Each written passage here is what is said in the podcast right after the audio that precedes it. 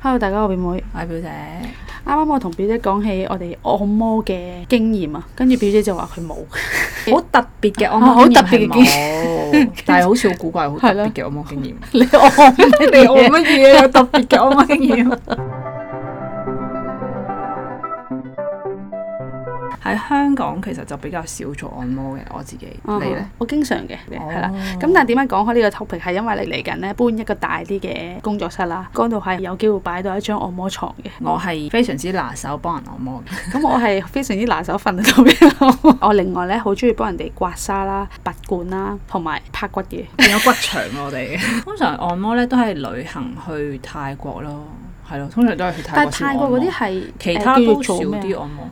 誒、呃泰國係即即即即幾乎日即日都有按㗎，日日按腳咯，冇咩做，然後就呃入去按摩按下啦。但就我咁樣最記得咧，第一次去泰國嘅時候咧，俾人哋按咧，跟團嘅導遊就同佢講講定啊，如果你大力啲同埋細啲要啊點講啊？咁係樣，喎，你咁樣個奧斯都有喎，係嘛？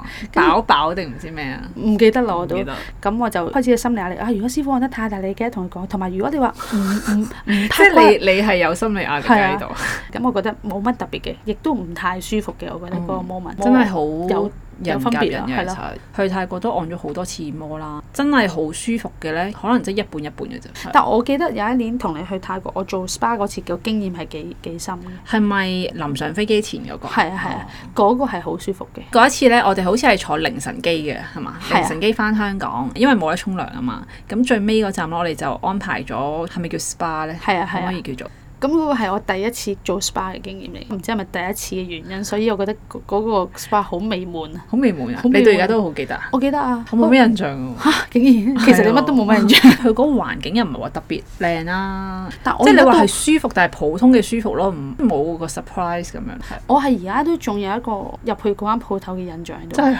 我平時按摩咧係冇得沖涼，但係 SPA 咧有得沖埋涼，佢又幫你捽下啲污糟嘢啊係，嗯你就覺得成個人好似沖走咗浸嘢咁樣，好好嘅經驗。咧，我喺香港咧都成日去啲按摩嘅鋪頭按摩啦，咁都正經嘅。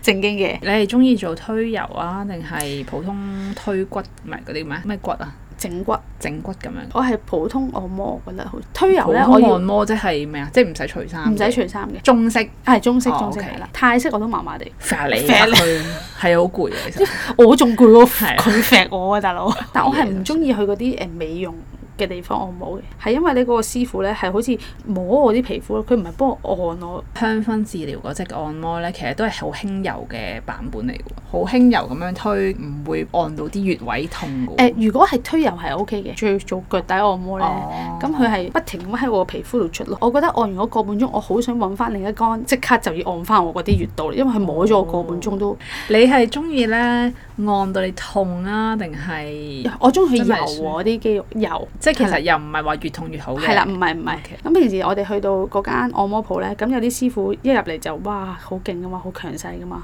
即係我好中意佢哋，我呢啲聖手嚟㗎，咁樣同我講。跟住我心諗嚇、啊聖手，唉、好啊，遇到你就即係我呢啲咁門面嘅，啊遇到你真係好，我背脊真係就嚟爛㗎啦咁樣， 按得好唔好啊？好舒服真，係好舒服，真係好舒服。我 OK 想咁有冇再揾揾半個佢月啊？揾唔翻佢，唔知佢邊佢 random 咁你樣，冇問佢咩號碼咩？冇冇 正經嘅啊冇號碼㗎，咁你冇揾佢卡片，問佢個名都好啩？冇就係嗰日嗰日舒服完之後就唔哦記，你問翻誒、我想揾個聖 手，可能應該係綽號咧。得，真係哦。佢話我係佢按過嘅，我個背脊係最即係好硬啊，好。嗯已經係好勞勞啲損肉啊好實咯，嗯係啦。都其咁實樣咯我都覺得。跟住有一次遇到誒、呃一個人咧，佢話：哇，你個背脊好攰啊！咁樣咁啊，不如你試下拔罐，就我第一次拔火罐，嚇火火罐。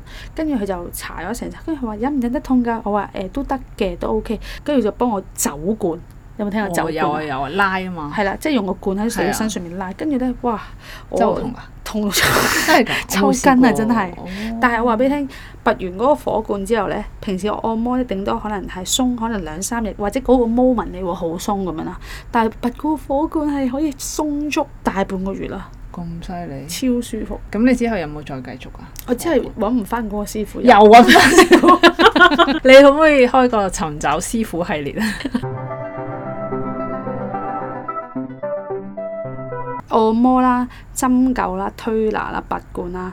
按摩係即時見到效用嘅嘢，感覺舒服係啦，咗，舒服。咗，但係佢唔係 last 得好耐嘅。嗯，但係針灸啦，係一個最耐見效嘅嘢。點解針灸啊、拔罐啊係要中醫先至可以係啊做到嘛？譬如我頭痛，我去做針灸啦，吉入去嗰下已經舒緩咗㗎啦。吉你個經絡佢就會暢通翻嘅，即係會疏通咗。係啊係啊，咁但係按摩只係喺外面去到做游啫翻去嘛。。對於呢啲誒係好有興趣嘅，因為我睇完 YouTube 咧，學完之後咧，咁我就會揾啲人去試下嘅你喺都屋冇企，幫我拔，因為我哋缺乏一個地方，遲啲有個地方係就啊可以拔罐。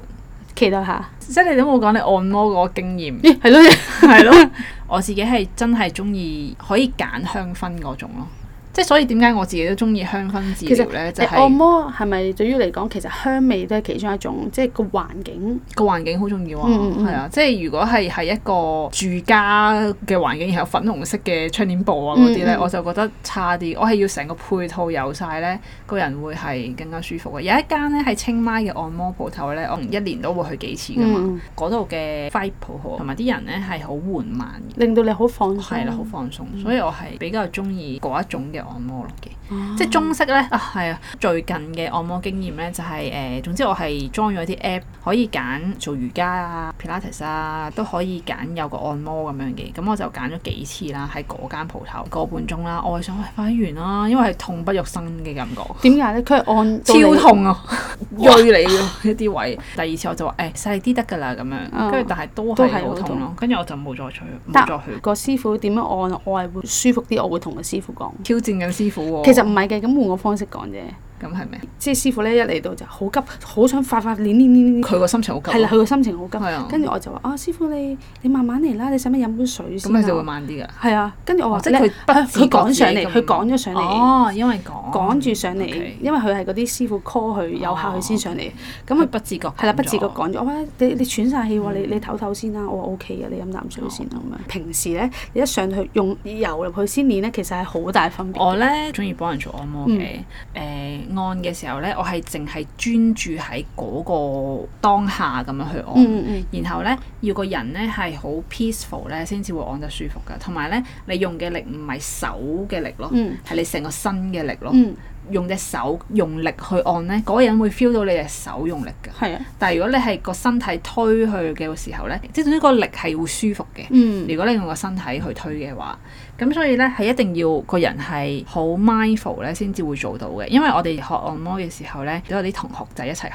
噶嘛，有一啲咧係好似好趕時間咁樣嘅，嗯，係即即係係咁咁咁好咁。急咯，因為佢個人內心急咯。哦個人內心急咧係做唔到按摩㗎，所以幫人按摩咧，第一個要點就係要夠 mindful，嗯，呢個係重點嚟嘅。同埋你去按摩都要揀時間點，即係你唔好誒趁一啲好多人嘅時候去按咯，因為個師傅仲急過你，因為佢講下場啊係啊嘛。除咗遇嗰啲聖手，我遇嗰啲摩打手添。唔係喎，但係唔係一個鐘就係一個鐘㗎啦咩？係啊，但係佢個電話不停咁樣響，佢咪即係個心上面咪哦即係越嚟越急咁樣，咁就好唔舒服。好師傅真係可遇不可求，期待期你望快我可以啲做成快一個啲好師傅咁。 錄音室 slash 骨場出現啦。 好啦，大家都可以 follow 我哋嘅 IG 㗎，IG 係九 F dot is not easy。今集多謝大家收聽，拜拜。拜拜。